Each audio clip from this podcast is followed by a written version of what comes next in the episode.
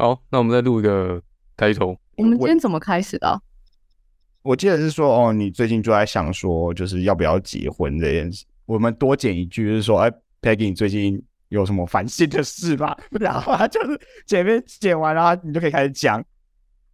那是应该有人问我这样，对不对？笑死！你自己问自己，Peggy 有什么想的烦心的事？好，我来自问自答一下。别人都是要干笑死！都都白痴哎。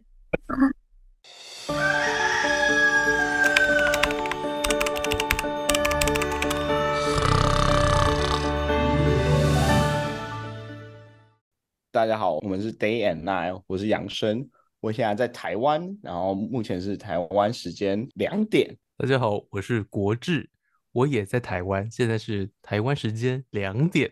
大家好，我是 Peggy，现在是荷兰时间早上八点。Peggy，你最近有没有什么想聊的事？就是我知道大部分人都会倾向非单身嘛，然后我原本也觉得我应该倾向于这个，可是我觉得我好像有点复杂。我后来在了解自己的过程的时候，嗯，然后我觉得我可能有一部分是也是喜欢现在这个状态的，所以才会想说，诶，那我们有要聊看看，就是自愿单身或者是非自愿单身都可以。就是我我觉得我很难定义我现在状态，但好像也没有说特别一定要脱离。然后我想说，我们有要聊这个吗？可以啊。我比较好奇说，为什么你觉得你现在状态很不错，是或者是怎样是状态不错？嗯，比如说，我当然也会想要找另外一半，可是我后来觉得，所以我倾向于这个。可是我后来觉得，如果当我真的很想要一个东西的时候，不就会像找工作或找房子一样，我会变得非常非常积极，变成是目的导向。可是我后来发现这件事，说为什么我没有办法在感情方面是像找工作或是找房子一样，是这么的积极，这么的目的导向？所以才觉得，哎，我潜意识是不是其实也是享受现在的状态，然后比较像一个自然的状况嘛？就是我现在想要，但如果真的没有遇到，我也没有关系。所以我比较随缘这样子。对，所以我就觉得我的状态很很奇妙，也会想啊，因为其实你一定多少会有某个时候是你觉得很孤单，然后你想要一个人陪伴，然后我就会想说，哎。伴侣这件事到底对我其他人来说我不知道，但对我来说其实比较像是心灵上的陪伴，这是我的感觉。然后，可是有些人可能如果在分手之后，他就会自己投入到下一段关系中。然后，我想说，就是比如说你平常无聊的时候，真的想要有一个固定的人陪你，这有点像是养猫或养狗变养人。对对，可是养猫养狗。那虽然可以给予心理上的陪伴，可是你没办法给予就是在更深入聊天。比如说你今天真的觉得很难过的时候，然后或者是今天工作发生了某些事情，你想找人讨论或找人抒发。可是猫跟狗比较像是给你无条件的陪伴，但是它没有办法给你实质上在更 deep 的讨论。所以我就想说那个差别，而且猫跟狗其实。因为像我是一个很容易会出差的人，或是去旅行，我很喜欢做这件事。那猫跟狗对我来说，如果要照顾的话，我就会有困扰。嗯，说明男朋友会啊，男朋友会。对这是重点，所以我才我才发现，就是我想要一个人陪伴我，可是我非常需要自己的私人空间跟时间。哦，最后隐私我，天哪！我想说，那这个我我我不知道要不要 share，但算了，没关系。不过我听过蛮多人，因为我自己也是会，我想要自己一个人的时间，太多时间都是在跟别人讲话，会其实蛮累的。嗯，那你可是你会倾向于随缘吗？还是其实我也不知道，我觉得是要看状态。就是比如说，嗯，我之前听说好像状态很好的时候，通常都不会想要找另外一半，就是 你不需要然后别人帮忙或者是需要支持的时候，通常都不会找另外一半。然后有时候状态。有时候可能状态比较可能低潮，所以就是有些人就是比如说低潮的时候就很快就是交到，当然也有有好的话，就是你需要哎低潮的时候有人给你个支持这样子。对啊，我觉得应该是说状态不好的时候你会更容易想要一个人陪伴，那状态好的时候也是。可是如果你不可能一直状态都好啊，因为我之前在听魏老板那个 YouTube，然后主要在讲说，就算你很独立好了，你还是会有想要心灵陪伴的时候，是可以切开的。嗯，对，我有一个朋友，他也是比较随缘的，对，嗯就是好像我觉得大部分女生好像都比较随缘，然后但是男生都很积极主动，对，对啊，这是为什么？我也蛮好奇的欸。你说好奇男生跟女生的差别哦。对啊，还是我我之前是听说女生比较被动，是因为可能交往，然后到可能结婚生子这一块，对女生的代价通常都比较大，因为 哦，这是真的。就是女生可能要付出你的叫叫什么啊、嗯比如说你有小孩了嘛，然后你会比较可能暂停你的事业，然后对你的身体的影响会比较大，但是对男生来讲就比较还好，然后对女生会偏向于比较保守说哦，我需要找到一个稳定的另一半，然后可以支撑我后面这一些事情，我才愿意交往。可是男生的话就反过来，男生就是在生理上就是偏你知道传宗接代，所以他就比较 aggressive，就是嗯到异性，然后是试着去跟大家交往这样子。对，嗯所以当然也也是有就是比较偏保守的男生啊，但是我目前感觉到都是这样子。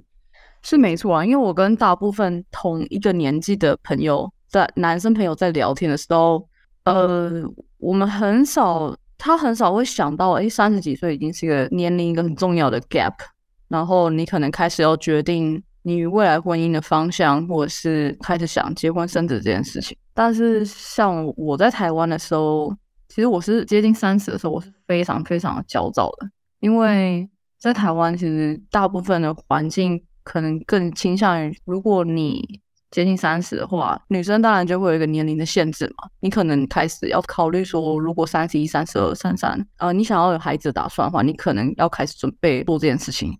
那我们通常可能男生不知道，但我们女生自己私底下会讨论说，那你如果三三就要开始呃准备备孕这件事，那你就是三一、三二就要开始准备结婚。那你再往前推算的话，你是不是要一到两年跟另外一个人有稳定的交往关系？那不就接近三十了吗？啊，然后这件事情其实对我来说压力很大，因为 这一集，这一集会不会太走心了？对对啊，我有啊，我其实每次每次在录的时候，我都会都会带入我想法，然后带入我就会开始想，这样不太走心啊。其实我们是应该 比较客观讨论。我不知道，但是呃，好了，我试着就是客观的来想。好，哦，不会吧？就是这一 part 留给你处理。好难剪哦。哦，反正就是因为，当然，如果像我到现在，就会觉得你跟平常人是不是有点不一样？然后我觉得这个有时候会给给我一点压力，所以到三十的时候，其实我也是接近想要，诶，是不是该 follow 这些正常的程序，然后这样你在未来可能才会怎么样子？可是其实我发现我不想要，就是当下现在我其实是还蛮快乐的，因为其实我们通常是二十五、二六，可能就是 master degree 毕业之后，那我们开始准备工作，那我们可能就是三到五年这段时间，你才会开始理解工作对你来说定义意义是什么，你想要的东西是什么，然后我的状态也会更自然，就你不会再像以前一样比较迎合别人，或者是担心你这样做是不是会造成别人困扰，你比较像是趋向于你自己，呃，你自己想要什么。然后当你做这件事情的时候，我觉得我自己其实还蛮快乐的，因为我更倾向于我想要做什么。然后今天如果我在一个场合跟别人聊天的时候，假设我觉得有点我不想再迎合别人，那我可能就是做自己，我就不太会再继续说一些话，或者我可能就会自己做自己的事情。然后，所以我就觉得三十岁的状态之后的我是蛮自然的，然后我我也蛮喜欢现在的状态，比起就是二六二七的时候。当然，就是过了三十之后，我再觉得更有一个体悟是，你在三十之前觉得三十好可怕哦，所以你你会觉得我什么东西都还没有完成。可是过了三十之后，突然发现，哎，我也活得好好的，好像每天其实日子就是这样过。所以其实过了三十之后，你觉得更像哦，之前的困扰好像对你来说已经不是那么重要了。就是你 follow 在你现在想要做什么，你喜欢做什么。当然有可能因为我在国外啊，所以我的环境就是平平常比较少的，就是朋友或是家人这些的这方面的问候，所以我可能就更倾向于专注在我自己想要什么。我觉得这是不是一种女生版本的三十焦虑吧？像我们之前也有讨论我们自己的三十焦虑，我觉得面向有点不太一样。是哦，所以好像三十前你都会非常焦虑，因为好像哇，三十是一个 checkpoint 这样子，但其实过一根本没什么，就是根本啊，就是没错绕过。对，真的，到三十岁之前，你会觉得，哎、自己还没有什么达成一些厉害的事情的时候，你就觉得啊，快快要三十，我要来不及了。但等到对真到三十岁之后，发现，哎、啊，真的来不及了，没关系。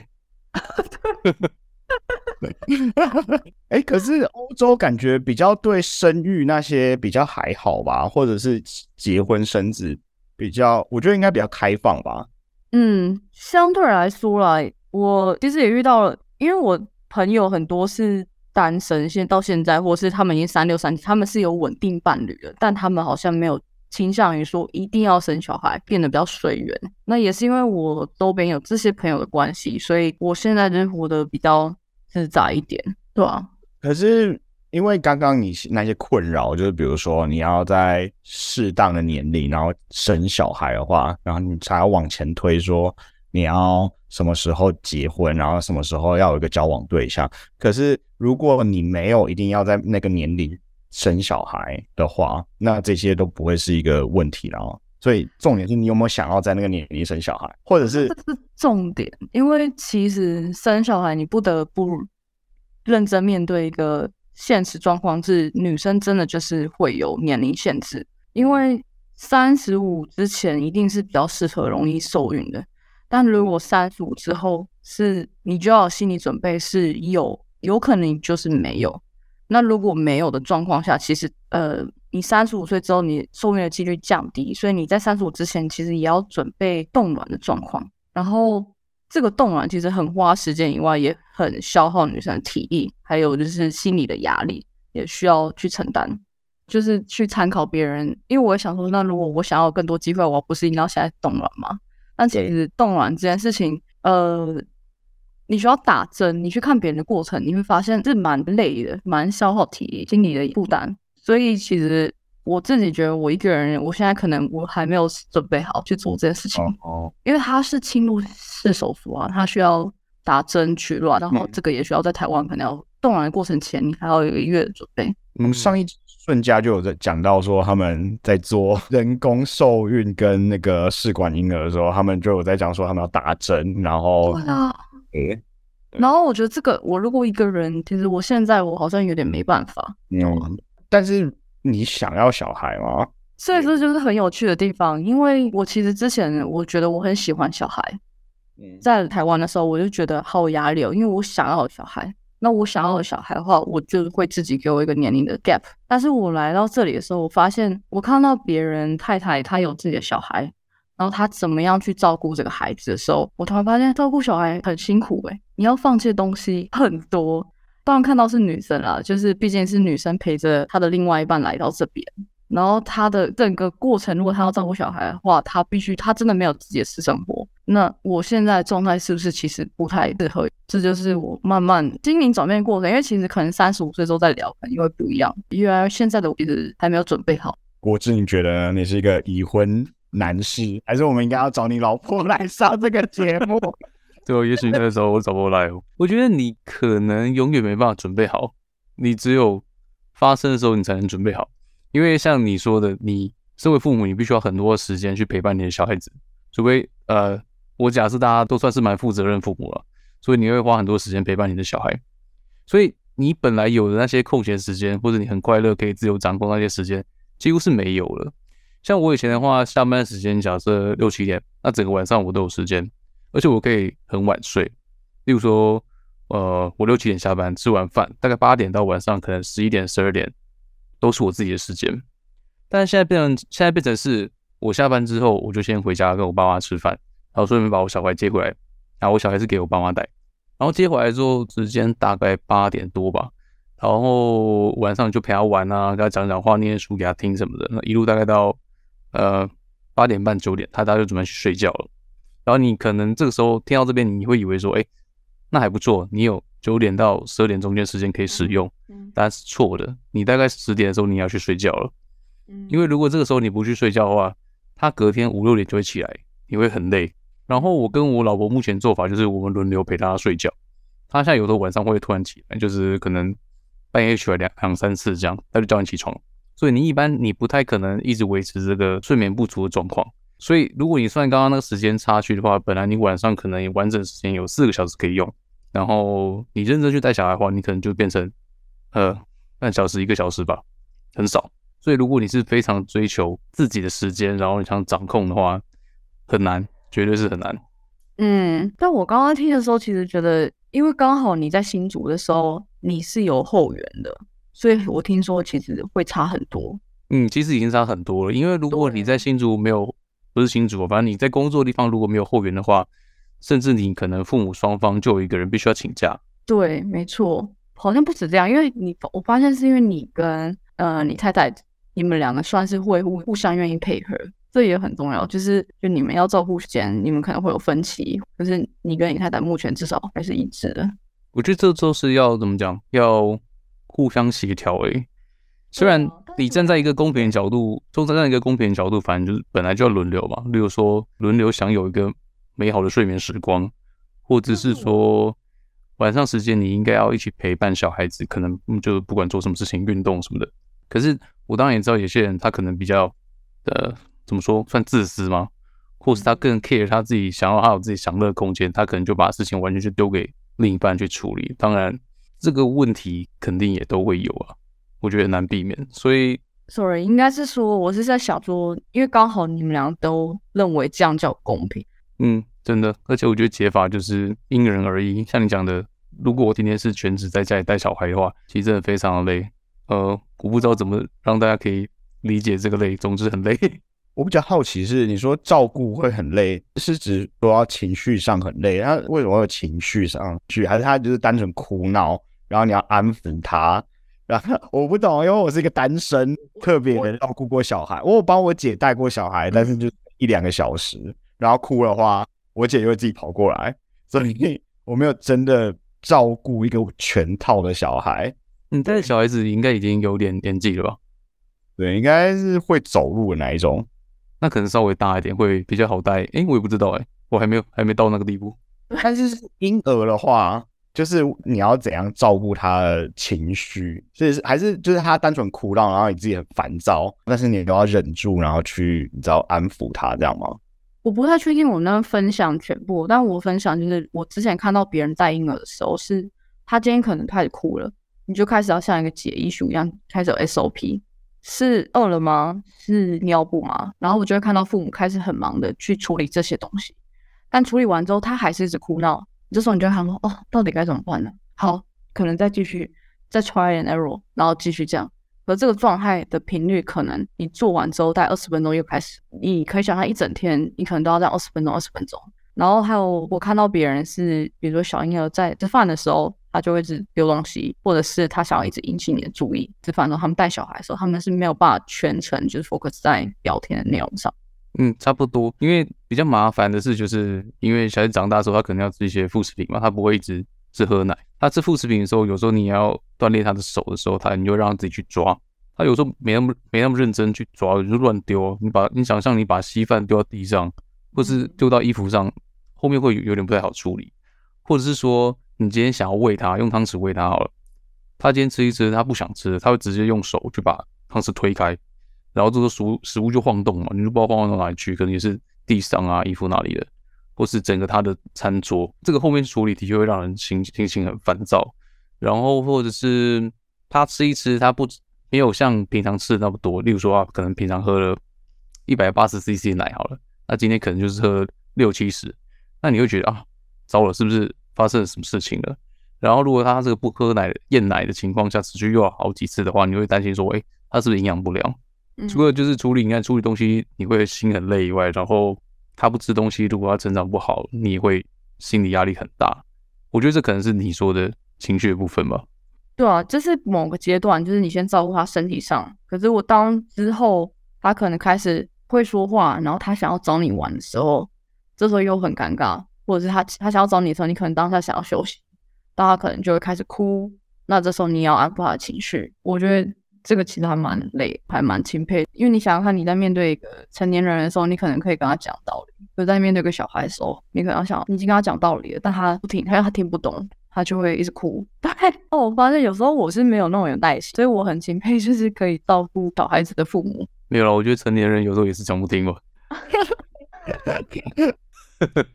成年人把食物丢到你脸上，我已经很气了，然后还丢在你身上。成年人丢食物丢我，我就丢回去哦。我加码加码喷口水给他了。哇，听起来真的是蛮累的。哎，但是我就是像上集那个顺家跟博生，他们也会讲到说，虽然照顾起来很累，但是你的回馈也是很多的，就是你会有对什么体验？不知道国志有没有一个爸爸当了一年的，有什么体验可以分享？然后可以给这个回馈吗？OK，好的部分吗？怎么说呢？就是爱的回馈。超级模糊。哎，我我跟你讲，这个这个概念真的很本来就很难说明啊。例如说，假设你今天谈恋爱好了，你你可能会想要看到你的男女朋友，然后可能对你笑的时候就会高兴。你有办法解释这个东西吗？就像，那你今天带小孩子的时候，呃，你跟他玩，他会给你很好的 feedback，就是他可能对你笑，或者他跟你玩一些类似捉迷藏什么，他可以带给你一些不同的感受啊。我觉得你说什么叫爱呢？我是觉得很奇妙哎，因为有点像，比如说我跟家人相处的时候，我们没有做什么，但我就觉得很充实，是这样吗？有一个心理上的陪伴。哇，找我来讲这个真是选错人了。可是基本上就是你，他陪伴你，他其实不是一直都会鸟你了。嗯，但是你会看到啊，像我每天接送他，然后去我爸妈家的时候，他他一看到我爸，就会很很兴奋的伸出手来，想要去抱我爸。那我爸也很高兴啊，因为看哎，孙子怎么对他这么热情？嗯，然后甚至是。呃，我们晚上要从我爸那边把小孩子抱回我们家的时候，就是从我刚从我爸手上拿起来，他就爆哭一波。他已经跟我爸有很深的 bonding 了，但是连他爸本人也没办法带走。哎，你会走心吗？走心吗？哇，嗯，不会啊，他快乐就好了。好成熟的人。对。哇哦，那我还没准备好。我觉得每个人本来就可以决定他。更喜欢谁或跟谁相处？那可能我儿子他喜欢跟我爸相处，那没关系，那很好。他希望我爸可以再多更更照顾他一点。哦，我比较好奇，因为我知道我有听过一个心理学的研究，是说当小孩刚出生的时候，你跟他其实是没有什么感情的，就是你会觉得很陌生，而且小孩一刚开始出生的时候，会你会觉得他长好奇怪，就是很像一个很小的猴子，然后看起来很丑。然后，但是你就是花越多时间在照顾他的时候，你就会觉得哦，就是你开始变成一个爸爸的心理，然后你对他才开始真的有爱、有感情，这样是真的吗？对啊，因为呃，我不知道妈妈妈妈感受肯定有不太一样，因为小孩子在妈妈肚子里面十个月，所以妈妈在过程中可以感受到他的拳打脚踢啊，他的各种震动啊，甚至他可能不知道他在里面运动，妈妈是可以感受到。可是对于爸爸来说，哎，这十个月过去，你他出来的时候，你是跟他第一次见面的，就是像见网友一样，网友还不太会讲话，就哭。啊，这个好烦。对，所以我就觉得说，哎，其实爸爸跟小孩子的连接是，可能是出生的时候才开始做这个连接的，跟妈妈不太一样。嗯，小孩子一出生的时候，妈妈就其实啊，你这家伙在我肚子里面作怪这么作怪这么多的时间，然后你终于出来看到本尊了这样。可是对于爸爸来说，哎。虽然我看过你那个超音波啊、高层次什么的，但可是实际见面这次是第一次，所以真正开始建立连接就是从这时候开始。那你就开始帮他拔屎拔尿啊，然后各种婴儿的技术也是从现在开始学习的。我觉得就像你讲的，就是爱就是从这时候开始把它连接，开始把它长起来。就就是你花时间，哦，你说，就是我跟杨的想法差不多，就是我在想，因为你开始花时间照顾。你投注心力在这上面之后，你可能慢慢就会希望有点有个回馈吗？就你会慢慢的对他有更多的爱。嗯，可可能是。其实我觉得，我觉得这种很抽象的东西，我也不知道我理解有没有跟大家一就我样。举例来说好了，就是我之前有看到说，就像你要追一个人，可能男女之间的互动一样，你要让他对你有照顾，你要让他对你有付出心力，因为当他对你做这件事情之后，他就会跟你投，他就会对你投出更多的关心跟努力，这时候他就会慢慢希望有一点回馈，然后因为你开始对小孩子可能这样做之后，然后你慢慢就会开始越来越重视这件事情。重视他，因为你已经投了心力跟努力出去了。嗯应该是，我觉得像这种紧密的关系啊，enjoy 就是互动啊、照顾啊，加上时间的结果。嗯，可是这样听起来，感觉你在任何事情上，只要花很多心力，然后你可以获得一个类似的情感吗？感觉理工科脑啊，就是你知道，就是你不一定要真的是一个小孩，你就是嗯把这个小孩换掉，你换到其他的任何事情，比如说一个宠物，然后就对它投注一样多的感情。但你想想看哦，如果是一只宠物，是你投入了很多心力，跟一只宠物你根本不 care，就是路边的可能小猫小狗，那你一定会对这个投入呃很多心力的宠物更加的关爱跟喜爱。对啊，对，但但是这样的话，会不会 他有办法取代小孩呢？就是嗯，不知道，可能小孩你要生活的那个时间，或者他能变化的更快，然后你会有更有就是惊喜嘛。因为我上次听顺家他们讲，他是说，因为小孩可能一两个礼拜就完全长得不太一样，然后你会很快的感受到他怎么讲变化，就是一两个礼拜他就可能会走路啊，会会翻身，会抬头。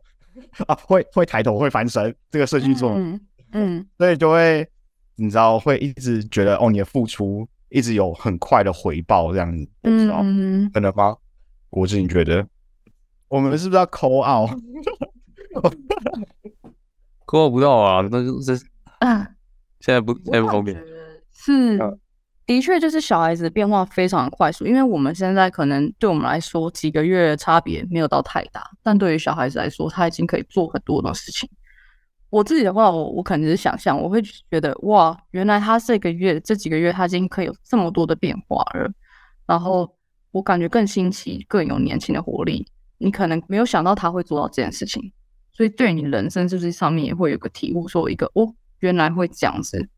嗯，我觉得延续刚刚你描述那个孙家他们的讲法，就是变成是你每天都有个期待，就是说你小孩他今天又有什么长进了，比如说他可能本来只能躺着，他现在会坐了，他会爬，然后可能一阵子都会走，甚至开始讲话的时候，你观察他每个变化很有趣，嗯，你对他有个期待，但是我不知道你这个期待跟爱是不是就是画上一个等号。其实我也算是蛮理工的脑的人，我也很难去具体描述这个感觉。爱，但比较像一个正面回馈，算吗？对你一个正面 feedback。对啊，你每天喂他奶，他就长大，有没有很像种菜的感觉？不要放上，然后 现在可能不知道开心农场是什么了，太老了。太久了，这是十年前吗？Facebook 小游戏，对，就是种菜，然后可以收成这样子。嗯，哇，这这因为只有只有我们有一个人有经验，实在是这个话题不知道怎么。对啊，你刚刚不是有讲到一个吗？其实你说对同一个东西投注够长时间，然后你从那个事情或是人有个正向回馈，其实我觉得也蛮算的，因为不是有很多那种人，就是他把他一生都投入在某个工作、某个他的职志，你也会说，哎、他很爱他的那个那项技能。所以说，如果把这件事情从人换到物品或是事物的话，概念是不是其实蛮像的？只是只是那个东西不是活的。可能吧，嗯，应该说你做这件事，你会希望你有正面的回馈，所以当然就是感情或者是家人、小孩，可能不一定一定会百分之百，但是才会有人说，如果你一直投入在工作或运动上的话，你一定会有正面回馈，所以这个 CP 值是最高的。但就像国志说的，你做这件事情投入更多心力，你可能就会希望有更多的回馈。然后当他有给你更多的回馈的时候，你可能就会觉得这是一个正循环，然后你就会再继续做这件事情。嗯，不一定啊，有小孩会给负循环啊，就是给你 很伤父母的心。哦，对啊，这个有人希望这样，对啊，这么有人希望这样，但好像总是会好像会啊，对啊。对啊，嗯所以叛逆叛逆期也一定会啊。我觉得我小时候没有什么特别叛逆期，就是我不知道叛逆期是怎样。甩你们啊！对 十点要回来，不要，然后我十点十分回来，好像，好叛逆。好烦你。点零一秒才回来。但但是我爸爸说，就是他其实最怀念是 我小时候，他觉得我的童年就是小时候零到五岁之类的那些记忆，其实属于他的。就这个说法有点像是说，他其实很怀念那个时候，因为我非常依赖他，然后小孩子也会有一些很可爱的反应，然后他觉得都都是很珍贵的童年回忆。哎、我也是哎、虽然我没有带过小，呃，没有真的有小孩，但是我侄子，我也是喜欢他，就是最小的时候，然后他就是会很黏你，然后之后就带他来美国玩，然后哇，超级烦，然后我就觉得，哦天哪、他怎么这么鲁小小，然后我想，天哪、你怎么变成完全不一样的人呢？嗯，叛逆对不对？哎，那你带他去美国的时候，他是几岁了你？说大概七八岁吧，但是我之后有点后悔，因为我那时候的确我是没有带过小孩的人，然后我那时候觉得，就我对他有点太凶了，就我直接哦对他吼，然后我之后就是这件事情一直在我知道脑海中挥之不去，然后甚至之后我姐还问他说：“你还想不想再来美国？”他说他不要，然后我就觉得哇，天哪，我真是毁了我侄侄子侄女的一个回忆耶。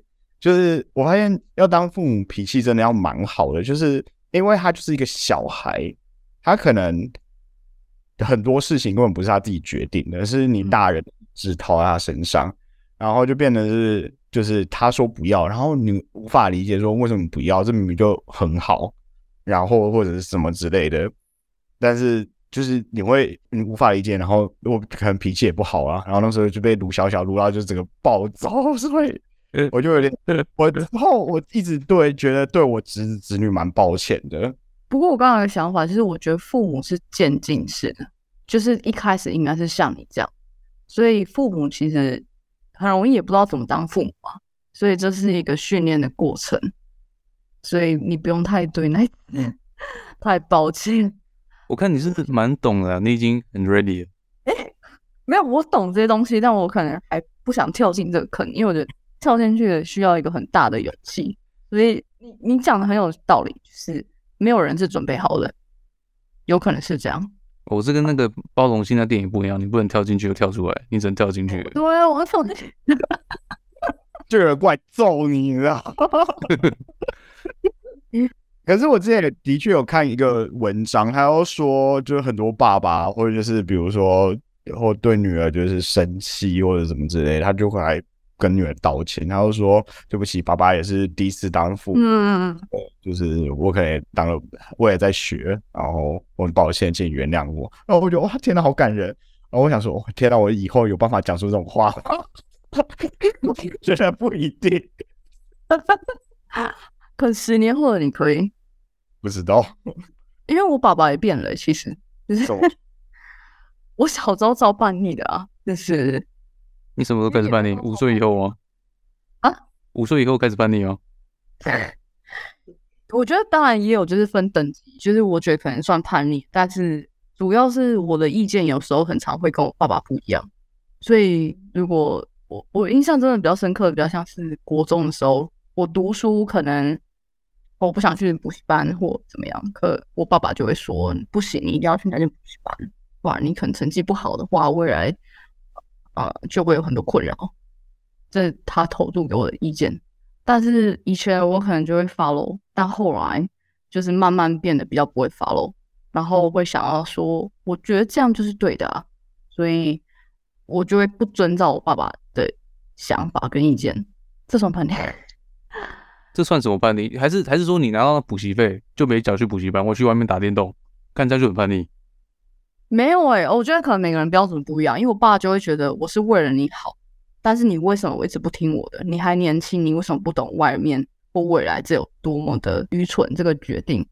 但是我坚持我想要的东西这件事情，然后我爸可能就会觉得非常的生气，可是后来他就是慢慢的经历过几次的抗争之后，他就慢慢接受了，虽然心里可能不认同。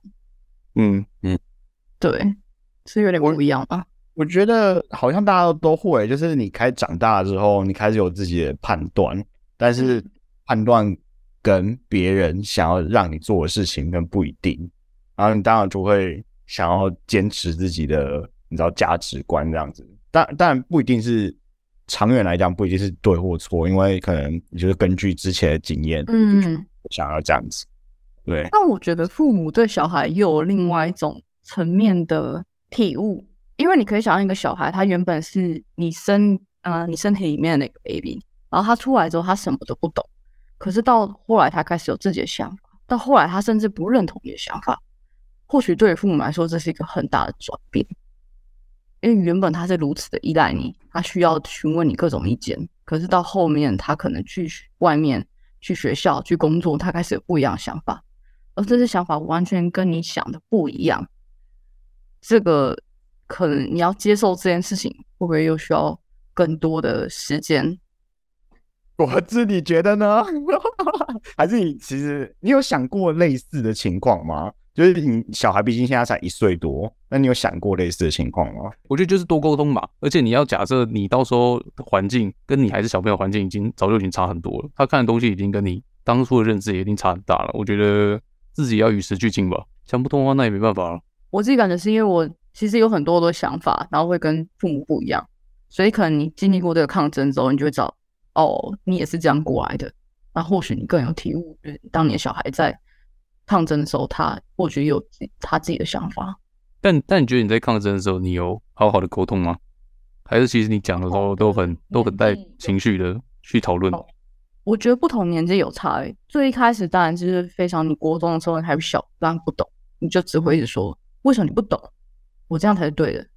然后，哎，就算是我不懂，能不能原谅我？我不会。这是一首歌吗？对，就是一首歌。我就知道，我就知道。哎，周杰伦的。哦，我现在已经年纪大，没有办法追那种新歌了。这超老的，真的假的？我老了。好，OK，给你继续。我然后讲了我讲到哪里？应该说国中一直都很屁，就说什么都不懂，就算是我不懂。对，我觉得就是后来随着年龄增长之后，你开始会想说，哎，为什么爸爸妈妈会这样想？然后才发现，因为你们的时代跟生活环境不一样，所以他这样想其实也合理啊。当你有这个共同。共感嘛，就是你开始为对方的立场着想之后，你就发现其实只是你们两个之间生活在不同的时代跟环境文化，所以他这样想是合理的，但我这样想也是合理的，只是我们两个刚好意见不一样，然后我们会有摩擦。当我有这个体悟的时候，我后来就比较不会再用情绪上的沟通。你准备的不错啊，没有我我是有经历过这个啊，因为之前还是会有不理解啊，觉得。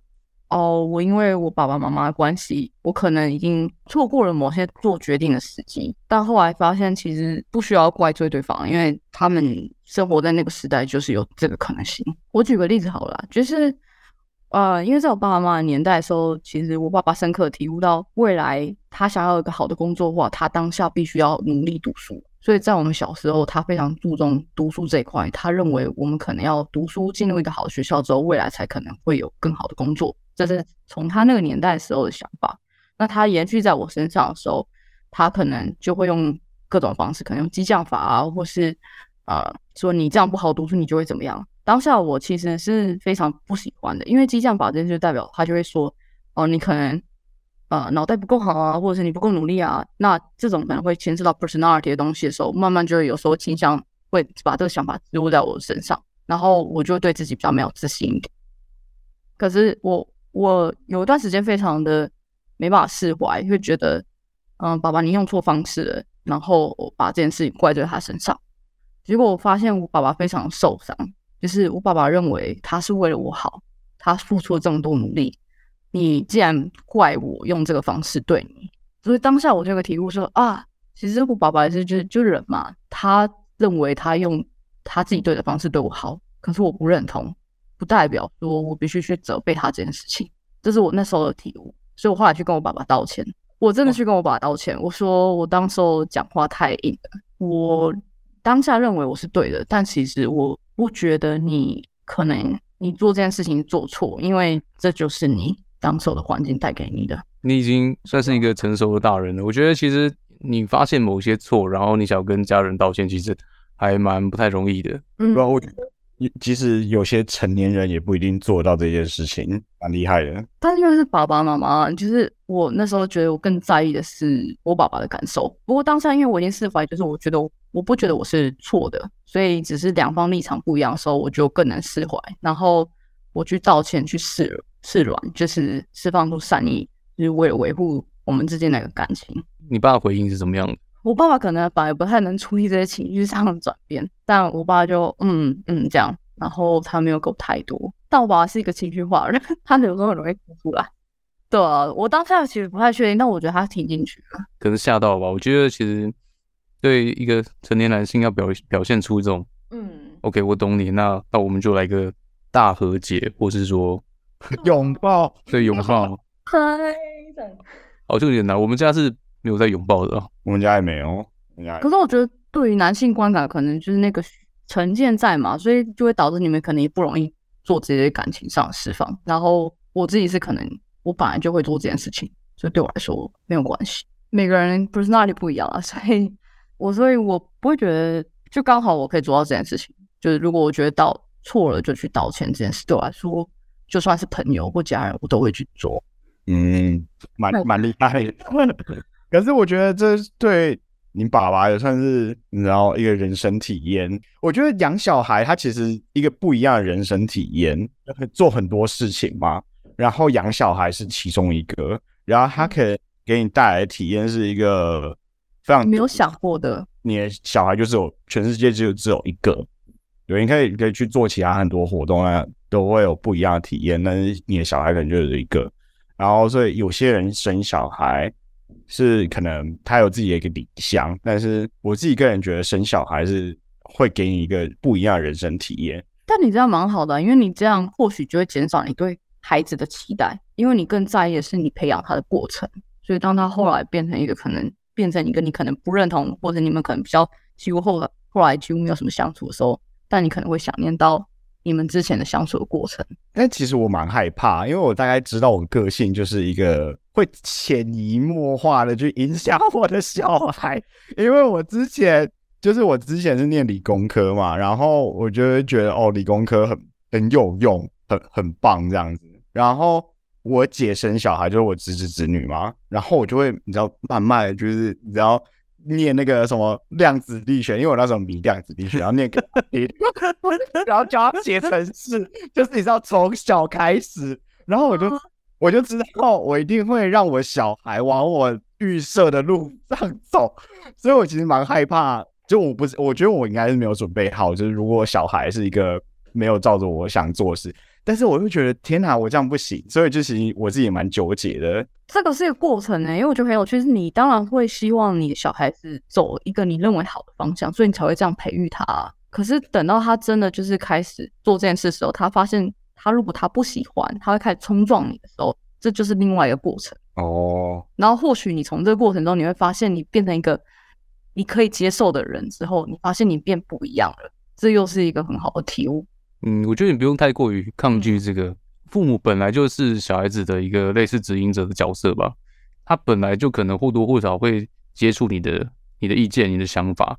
像我有一个老师，反他是开乐器行。那他的小孩从小就是从乐器行里面长大的，那他当然也会就是教他一些乐器，他就教他打鼓，然后呃我没记错，好像从三岁就开始训练吧，然后打了下下教，就是去参加那种一些比赛啊，然后可能国际比赛啊，然后小朋友组的都可以拿到冠军。为什么？然后有时看他表演啊，或是唱歌的时候就好猛。然后他现在年纪大一点，好像国小了吧，他现在很厉害，呃，能够打鼓，然后能够弹吉他、钢琴也可以，然后也。也是一个乐团小朋友乐团的主唱，这样。所以你说，那如果像像他这种引导，然后小朋友也不抗拒学音乐的话，这不是一个还蛮好的循环吗？搞不好你小孩子在你的指引之下变成一个厉害的科学家。对啊，或者他可能真的很感谢你做了这件事情，生 mask 怎么样？我不知道，我觉得很难啊。就是我觉得生小孩算是一个蛮大的决定啊。嗯，对，话说就是我不知道，但是比如说，如果你有不生的话，你有考虑领养吗？我有想过这个问题。我当下想说，如果因为年龄的限制，我可能真的没有办法生的话，那我是不是考虑领养？而我觉得领养是在于你其实真的已经很想要一个小孩的时候，你生不出来，那或许你就会考虑这件事。但是领养，我一开始也会担心我们会不会没有那个 connection，因为对我来说，我好像觉得自己的小孩有时候因为他在你肚子四个月，你会有不一样的感受，再加上他生下来之后，他长得又有点像你，你可能会喜欢长得像你的东西，而且其实你自然而然就会对他投出一些爱啊。但是如果是领养的话，会不会他长得不像你？可是我觉得，如果当你领养那个时候，你或许已经做了某些决定，觉得就算你就是想要体验这个人生过程，这件事对于你来说是更重要的，那你就会去做这件事情。可是我现在的我的话，还不会考虑到领养的原因，是因为我就是还没有准备好，就是要去带一个小孩，然后我可能需要考虑把我生活就是几乎百分之八十的时间就投入在这个小孩子身上了。我自己是我不知道，反正我就是一个那工程师，然后就觉得哦，你需要一个小孩，那我就是可以用各种途径 获得一个小孩，然后领养也是一个选项。但是对男生来讲，可能比较还好，我不知道，但可能、但女生可能就比较严那种时间限制。然后我就比较好奇说，不知道对领养对女生来讲会不会是一个 option 这样？对一定一部分人来说是啊，我感觉或许我刚刚想一件事是，女生因为年龄上的限制，所以我可能已经二三十岁就在想这件事情。可是或许你没有想过这件事，你可能可以拖到四十岁，然后等到你那个 moment 的时候，你觉得你工作已经开始有个稳定的发展，然后你开始呃这方面满足之后，你会想要考虑家庭生活或其他方面，那或许你就会开始想要有一个小孩跟建立一个家庭。对于男生来说，其实比较少会有年龄限制，想说我生不出一个小孩。但如果真的生不出来，然后你当下又很想要小孩，或许你就会考虑领养。嗯，这我的感觉，所以其实不用急啊。男生，我觉得到三四十岁，或者是应该遵照自己人生的步调嘛。你当下的 moment 开始渐渐可能我会倾向于哦，我开始想要建立一个家庭的时候，可能也有可能会经历过一两年，然后到那个时候已经有点像水到渠成，就是你其实已经想好了，已经准备好迎接这个改变之后，你就开始会做这件事情。那有时候可能是你人生中当然不是你准备好的时候，那如果你突然开始有一个，那又就会是一个新的 start，对，这也不是你能控制的。想要一个家庭是什么样的感觉啊？就是我一切都很好，然后我就想要缺这一块，我想要补足这一块的感觉啊。我觉得应该是跟你的你的对象、你的另一半已经有一个默契，你们已经交往很久了，然后想要进入下一个阶段吧。我可以懂原因，就是像国日跟你太太，是因为你们已经呃在一段很长期的关系中，所以你们能体验的几乎都能体验了。然后接近到三十几岁这个人生阶段，当然大部分的环境都会告诉你说，哎，你差不多可以开始建立家庭喽。然后你也觉得我现在这个状态很好，但是我们是不是可以开始新的人生体验？那这个 moment 就会开始想要一个新的改变。那改变最容易当然就是有一个小孩子。然后你如果已经觉得准备好，你可能就会进入这个阶段。嗯，你讲的很好，我的答案就是这个。好答案啊！哎，我懂了。然后我自己的感觉是，因为现在我到欧洲，然后大部分我如果我身边的朋友已经开始有一部分有家庭的时候，然后你就会看到他们的生活模式，或许就会有时候会有点向往。嗯，就像我跟我家人之间关系其实是蛮 close 的，所以我们在同一个地方，或许我们不需要跟我们不需要太多朋友，我们可能一个礼拜、两个礼拜几乎都是跟家人相处的时候，我也不会觉得太无聊或太腻。然后这个时候，我就会觉得有这个家人之间的 bonding 很棒。那我来到欧洲的话，因为我是一个人，我必须要去交更多的朋友，才能填满我这个生活上当我觉得无聊时候的一些空虚。因为我想要去跟人之间有互动，那这个时候我就会觉得，哦，当然现在我也蛮满意，是因为我有各种不同的朋友，所以我还有不同的想法吸收，或是不同外来外在的刺激。但是当我渐渐开始觉得，哎，我想要可能有一个稳定的生活状态之后，我开始觉得累了，我不太想要一直去外面社交。我需要有一个固定的绑定。当我在周末，我不想要想到说，哦，我周末还要去找谁谁谁出去玩。这时候，我可能就会想要一个嗯，或者我想要一个新的人生体验，我就会开始想要建立一个家庭。这个我太悬吗？我我完全可以理解，我就是现在体力很差，我平常都不想要出门，不想要人。有时候很累啊，有时候你不会想说哦，我还想要出去或什么的。但如果你有家人在陪着你，你们之间可能是最舒服的状态，因为他已经跟你相处很久，或他最懂你，你就不需要隐藏，然后你也不用再去想哦，我之后周末还要找谁谁谁陪我，还要找谁谁谁陪我。我觉得这个 moment 有时候很累。我最近就是怎么讲，就是会跟不同的人聊天，旧的。但旧的朋友很熟悉，但是比如说跟新的朋友聊天，会觉得哇超爆累，就是你要把你很久以前经历过、发生过的事情，然后全部再讲一遍。哇，要你知道说书人在天桥下一直讲、一直讲、一直讲、一直讲，超累。但是因为刚开始社交，你就是必须要你知道交换讯息，然后所以就是觉得非常非常辛苦这样一个必经过程。就是也是可以获得新的东西啊，但是你会觉得哦，就是有点累啊，可能就单纯你能讲的，就是觉得哇，好累，好累哦，好想休息哦。有失有得啦，就是有认识朋友，也是有一些不错的愉快时光，因为蛮有趣的，知道很多新的事情。找另外一半这件事情跟进入下这个家庭啊，主要就是有一个人有没有陪伴着你吧，做心灵上的陪伴。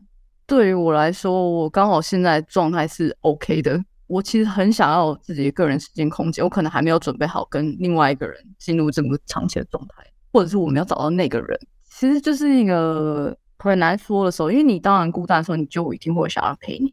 可是当你开始做自己的事情，你有自己的时间去做很多事情，因为你单身的时候，你又觉得这个状态很棒。所以我在找这个 balance，这样。嗯，你可能需要一个契机吧，因为像听起来的话，你现在的生活已经过得很好了。然后你有够多的时间，然后你有够多的社交时间，所以你并不需要去找一个突破口去改变你现状了。如果没有遇到一个特别契机，或是有一个人有个赞的，其实可能很难很难愿意踏出那个决心去改变。先不讲生不生小孩，你知道另外一半其实不一定你的那些私人空间、私人时间就全部都没有了。这就是重点，对，因为我。我觉得就是有没有找到另外一个跟你生活起来，你觉得相处最舒服的人。我觉得这件事情好难哦。我当然可能有自己设限，可是我到这里来，我大部分人身边都是外国人，其实有很多是不同的文化环境。然后我相处起来，我们在聊天的时候，我们一定会有很多的激撞，就是想法上的差异。这件事情，我就会觉得哦，或许相比同文化圈的人，我是不是更难做到这件事情？但是同文化圈的人，其实台湾人也也没有很多。所以，除非我就是想说，我开始用交友软体，然后我去认识不同的外国人或者不同的人，用盯外国人，我们可能有办法跨过这个坎。然后，但我更多时候我在意的是我跟这个人之间的相处模式。我只举例，就是因为我非常在意个人空间跟时间，所以我不太确定我能不能找到一个人，就是当我觉得跟他相处之后，哦，我觉得一整天二十四小时我都不觉得无聊人，因为我觉得我还是需要自己的空间跟时间。然后我觉得这点或许我很不一样，可是我我其实碰到蛮多人都说他需要自己的空间跟时间。我觉得可能大家长大之后都会有自己的一套模式。我觉得每应该每个人都会想要有自己的空间跟时间。就是我觉得不太可能有一个人会二十四小时怎么讲就黏在一起，然后就一定要什么，至少要睡觉吧。对啦，你可能比如说你们在一起。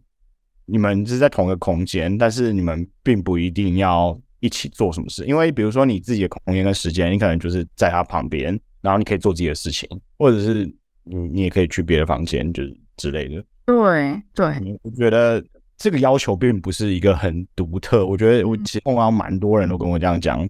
那有可能是这样，对我是想到我朋友啦，就是我朋友他们是一对就是情侣，然后他们可能已经三十六、三七。然后他们好像看起来并没有打算，就是想要一个小孩进入下一个阶段这样。但我还蛮羡慕着他们相处的模式，因为就像朋友之间相处，但又很 close。然后你今天想要下班之后不知道干嘛，找一个人一起打电动，或许他就是你最好的朋友。我很想要这种模式。还有，如如果你今天工作遇到一些烦心事的时候，你可能稍微想要找一个人抱怨，他给你心灵上的正面 feedback，安慰你。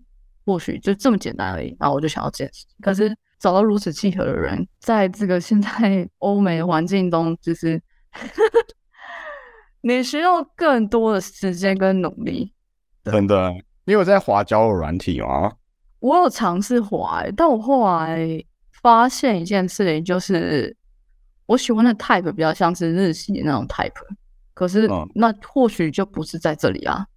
哦，我是说外形啊，我是说外形，就是如果在我可能需要先跨过这个坎，我愿意对这我对这个人有兴趣，那我才会愿意开始开启话题嘛。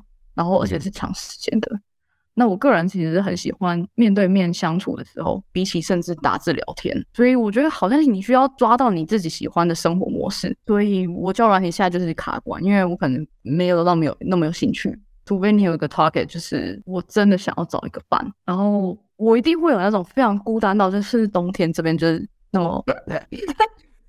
冬天一般寂寞觉得冷，哎，真的哎、，我说真的有差。我说真的，我举个例好了，反正欧洲这边因为纬度太高了，所以你可以想象，就是你起来的时候大概九到十点才会有太阳，然后下午四点就没有太阳。你没有太阳是真的全黑，因为不是像台湾这样有路就路灯或什么的，然后你就差不多该睡觉的这种时间，你就觉得每天已经缩减，然后这么少，然后你也不可能外出啊，因为就是很黑。这时候你就希望有一个人陪你聊天啊，就都 七八点八九点，然后去睡觉。所以冬天真的非常的容易感到孤单。我我自己也是这样啊，所以我觉得如果有这个 moment 的时候，我就会希望有一个人陪。那或许这个东这个 moment 强到就会让我有这个动机去找这件事情。你可以找个室友啊。可是我很不一定要享受现在的状态啊，因为我找室友，我其实想我是想要有心灵上的陪伴的，可是室友只是 financial 上的陪伴。他 financial 里陪伴你的时候，他也可以给你心灵的陪伴哦。对啊，你们会在同一个空间啊，你说不定可以跟他好好聊天啊，那你要找到一个就是合得来的。对啊合得来的人，对，嗯，好难哦。没错，所以我觉得好难哦。对，我觉得的确蛮难的。然后我最近也有就为了这个急，然后开始画交友软体，然后我就然后我然后就好累，我就聊聊说不好意思，我要去忙了，拜拜。但就是跟我姐，我要出去，然后我们要去就是赶公车，然后我就跟她讲说拜拜，这样。嗯，我会，但我会觉得好累，就是就是你要跟人家讲，然后用打字的，然后我就觉得啊天哪，对啊，那这干脆干脆会不会考虑就直接约出来啊？我有时候就觉得好花时间哦，为什么不就是直接约出来都一两个小时定神谱？哦，你很哦蛮直接的哦。我是 project wise 的人啊，就变成 蛮不错的，蛮不错的。就是像找房子跟找工作一样。我发现我不是这样的人啊，所以有些人可能喜欢这样的文字聊天，可是我发现我不喜欢，我宁愿这种一个小时很密集的聊天，我其他时间去做别的事情。对，我觉得直接见面，你的确可以更观察到更多这个关于这个人的特质，或者是打字看不到的东西。我好奇一件事情我，这那你们你在欧美这个市场的时候，你有觉得跟台湾可能或有什么不一样吗？会比较难吗？或是我不知道哎、就是我也觉得，就是我可能跟别的文化人，就比如说非台湾我我不知道中国有没有办法，但是那个其他不同文化的人可能比较聊不太来。其实我念 PhD 的时候，跟很多不同的人同事都有很多不同国家的嘛，然后我就发现，哇，就是第一个是语言，可能就聊起来就不太顺，很卡，然后。嗯想要讲个心里的话，但是你的单字量有限，然后你就会觉得啊天哪，到底在干嘛？对，然后第二个就是可能你们背景一致的话，你可能比较有同感。我自己觉得可能偏亚洲啊，就是美国亚洲人地区不一样的话，亚洲人比较。我在 UYUC 的时候，亚洲人很多嘛，嗯然后那我现在搬到西雅图，哇，西雅图人很少，亚洲人很少，台湾人更更少，然后。然后男女比就很悬殊，大概四到五个男生对一个女生吧。我我听别人讲的，我不是有真的去统计过，可能再加上所以亚裔男在美国的确是很劣势吗？好像是我至少我，但是亚洲女生超级超级 popular，你说包含欧美吗？对啊，哦，我自己感觉，再加上我可能又不高，就是我可能也不是一个非常有优势的人这样子。就相比起来，可能比较没有我感觉是这样，location wise，就是你的男女比就很悬殊，然后再加上可能种族，就是你我我自己喜欢的 target。嗯，我想到一个，我几年前去菲律宾的时候，然后我就去当地的某些房江，然后那边的小妹妹，哎，真的蛮小，我在应该可能国小附近吧。一看到我就说，哎，道明寺，你们还知道谁是道明寺吗？那个可是二十年前那个流星花园，对，二十年前我在流星花园，他就说，哎。你是道明寺，然后那时候我跟我老婆一起去，他就说我老婆是山菜，太帅了，果汁。所以我想，哎，我们这个台湾人呢，在东南亚还是蛮有市场的。但是我是觉得很很夸张。我去的时候，我去菲律宾的时候，应该是四五年前吧。那边的小朋友居然跟我说道明寺，我疯了。哎，对耶，怎么还有在看呢？天哪，很扯吧？从这件事情，我就发现，哎，那个文化侵略。非常重要。你看，现在全世界都在看韩国的韩剧，然后韩国 K-pop，对文化侵略也是很可怕的一件事情。从另外一个角度想，台湾的文化侵略菲律宾，居然到现在都还有用。我还要举个例子，因为我们之前不是有那个两岸交流会嘛？